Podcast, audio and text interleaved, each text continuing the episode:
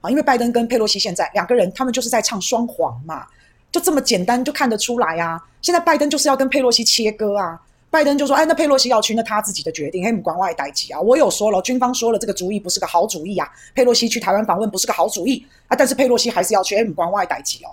好，那我也没办法，我也没办法叫佩洛西不要去啊。哦，所以他们两个就在唱上双簧，一个黑脸，一个白脸，然后要跟台湾搞暧昧，要来施压、刺激、激怒中国大陆。反正每天这个话题就是一直烧，一直烧，到底要不要来？要来不来？很像在拨花瓣，要来不来？要来不来？要来不来？哈，我们不知道。那据说呢，今天晚上。”拜登跟习近平会通电话啊，那这个是美国说的，但是习近平没讲。中国大陆的报道完全没有说今天拜登跟习近平要通电话这件事，完全就没有报道。好，所以我们就等，我们过了今天就知道他们两个到底有没有通电话了。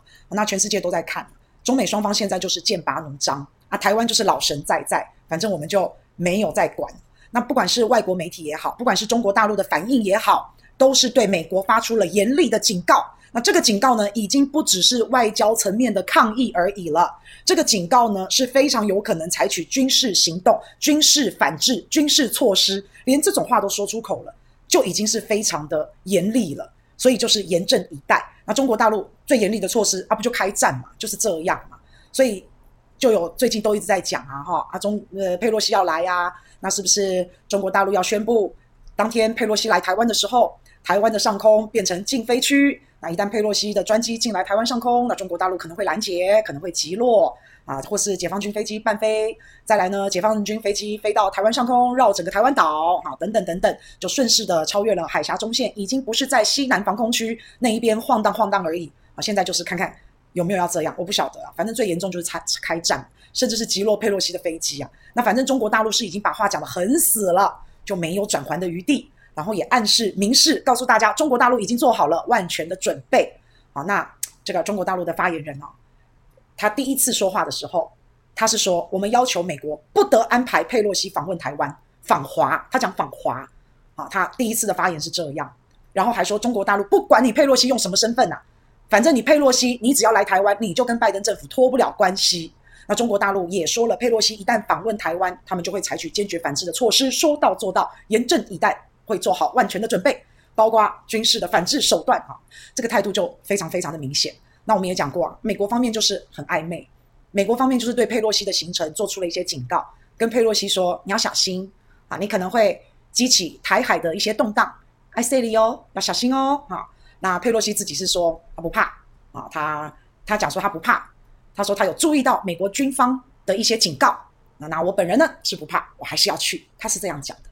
但是当一个人哦说我不怕，我不怕我的飞机被解放军击落，好，我也很了解美国军方说的这些话。当一个人这样讲的时候，就代表他的心里哦，应该是还蛮害怕的。就算不到害怕啊，也是很忐忑啊，也是很忐忑。那佩洛西，反正他现在他本来就要来亚洲，就是看他会不会来台湾而已。那反正他也不透露他的行程嘛，他就很保留嘛。到时候来不来，诶，突然间好要来，就突然间我们就会我们就会知道了。所以很暧昧，那我们就不晓得。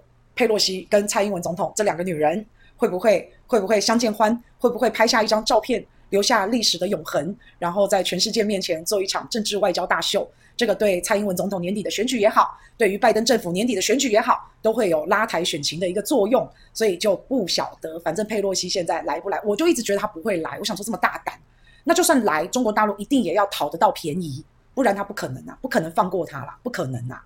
好，那因为美国政府内部其实它的内部一直有开始游说，有开始警告佩洛西，一直不断的都有。美国的军方情报都很都很密集的，也在跟佩洛西开会，也在警告佩洛西说，你不要去挑挑衅啊。那万一万一有一个万一，台海局势已经这么紧张了，然后你现在来又是再次升级，那万一又有个万一导致中美发生战争，那怎么办呢？中美会不会大打出手？那怎么办呢？好，那所以就有警告佩洛西不要无缘无故挑衅中国大陆。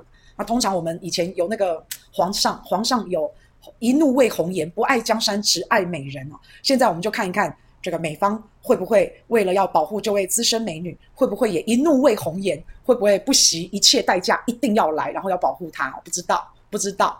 啊，那反正白宫内部也好，军方也好，各方也好，包括拜登自己也好，都觉得这不是一个好主意。那他们就是一个扮白脸，一个扮黑脸。拜登就扮白脸，佩洛西就扮黑脸。然后他们在踢皮球。那拜登又说了嘛，是军方说的哦，是军方说你去不好哦，这个主意不好哦，又把皮球踢给军方，反正就是到处搞来搞去啊，生怕没有事情可以搞啊。今年九十九岁的季辛吉这一位有智慧的老人家，在采访当中其实有批评过拜登政府，他告诉拜登政府，你应该要警惕，你不要让自己美国国内的政治去干扰你啊，你要理解中国永久存在的重要性啊。基辛吉他说的，他说拜登跟前几届政府。啊，包括这个川普啊，还有前几届政府对中国的看法，你们都被影响，而且都被大大大大的影响，影响很多。美国本来就应该要避免跟中国大陆无止境的这种对抗。那拜登对中国大陆的政策，其实就是受限跟受制于他美国国内的政治因素的影响。现在美国国内已经对中国形成了一种从上到下，包括民间，从政府到民间到庶民，全部都看中国就是负面的中国威胁论。对中国的解读就是负面的，就是这样。所以不管是精英，不管是庶民，不管是政府，不管是民间，一致对中国都是敌视的。这个是非常非常糟糕的一个状况。那现在美国主导的这个社会秩序，美国主导的这些领导班子，这些领导人，他们对于中国的威胁，对于中国的挑战，他们害怕啊，他们可能他们怕中国真的颠覆了美国，他们最怕的就是这个。他们也怕如果不顺应民意啊，民意如流水，民意如洪水猛兽。然后他们自己制造出来的民粹，到最后吞噬了他们，他们也怕。那一般中下阶层的劳工阶层的庶民，这些人对于中国大陆的一个仇视，是被这些政客给影响了，受到这些政客偏激的言论影响了这一些一般老百姓。这些政客会告诉大家，你们的饭碗、你们的工作就是被中国人抢走了。在在这个世界上，谁是全球化最大的受益者？那就是中国大陆。啊，以前不是全球化，以前是那个两极对抗，以前是阵营对抗，哈，一边美国一边苏联，井水不犯河水，两边一直在打。那现在后来后来苏联解体之后，大家觉得，哎，这样不行啊，我们要这个全球世界的贸易，我们东西要卖到全世界，所以展开了这个全球化、全球的贸易。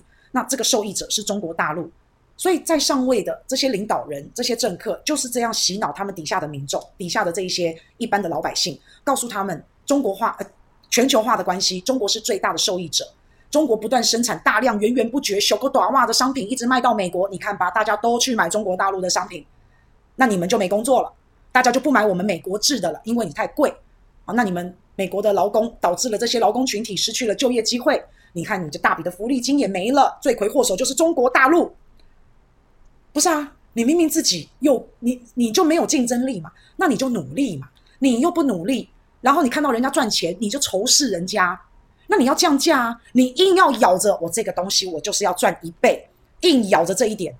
那中国大陆没有啊，他可能只要赚个五趴十趴，那当然他就比较有竞争力。那你就要改呀、你这种仇视人家，看人家赚钱就仇视人家，自己做不到，这种心态就很偏颇。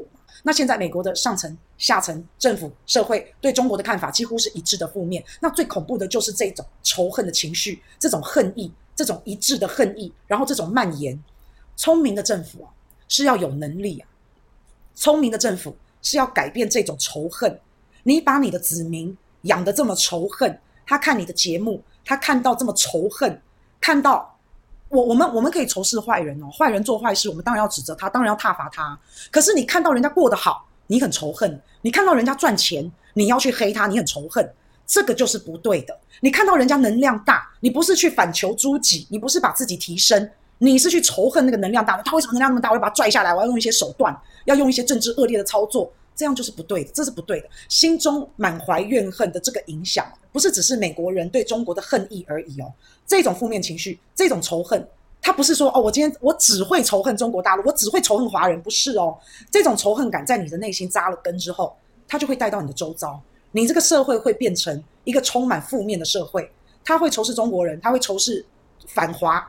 那他会不会去反犹太？会不会去反其他种族？只要看不顺眼的，只要你要起来的，我一律都仇恨你，这样就不对了嘛。那你看这种仇恨蔓延到最后，一天到晚上街抗议、打砸烧，还闯入国会山庄，这个东西就是政府还有领导阶层，你们给人民思想观念，这是有非常非常大的关系耶。所以我们现在看到美国政府竟然在顺应这一种负面情绪的民意，还有这种恨意，那这一些民众他也是被美国政府挑起来的这种民粹，你看看。是不是恶的循环？是不是拜登现在就是在玩这种这种这种边缘的这种战术嘛？就是这种战略嘛？那所以现在啊，再回头看，现在又开始要挑事了，挑事才会有有那种恨意嘛。现在又又弄了一个佩洛西要来台湾，要不要来台湾访问的这种暧昧暧昧，然后来施压中国大陆。拜登就是在做给他国内民众看的，他们就是在做给底下网友看的。这种讨厌，这种嫌弃中国，这种讨厌某一个族群，讨厌某一个人。那你再看一下哈，到最后，美国挑起了俄乌战争啊，挑起那种对俄罗斯的仇恨，弄了个俄乌战争，结果呢，美国有心煽风点火，无力收拾残局，就像拜登挑起的俄乌战争一样。本来想要削弱俄罗斯，收拾俄罗斯，打败俄罗斯，结果呢，这个战争一点燃之后，所有的负面效果都出来了。到现在，通货膨胀、能源危机、粮食危机、金融危机席卷了全球。诶，所以美国他现在也想要在亚洲炮制像这样子的一一一个事件啊，一一点冲突啊，他也想要这样。那到时候一样会挑起很多负面的效果，一定会产生，甚至有可能就像俄乌战争一样，就是战争嘛。那现在，佩洛西到底要不要访问台湾？可以说是把台海推到了一个战争的边缘。那我们现在自己来看看，美国要怎么收拾这个残局啊？就他就不要有有心挑挑事，有心煽风点火，无力收拾残局，就就看看他怎么收拾啊！这冲突越多啊，这世界越动荡，然后大家都吵架，到最后大家就不互相往来。那原本讲好的全球化呢？原本讲好的全球化，最后就会变成逆全球化。那这个逆全球化。对现在这个世界来说，不是一件好事，因为全球化大家都已经赚到了钱，大家都已经这个发展都越来越好。现在我要再过回去几十年前的那种冷战、那那种逆全球化的时代，大家老死不相往来，然后这这这个事情会一直消耗，一直消耗。吵架就是一种消耗，消耗又激起仇恨，激起对立，结果看到美国叫做民粹的反扑。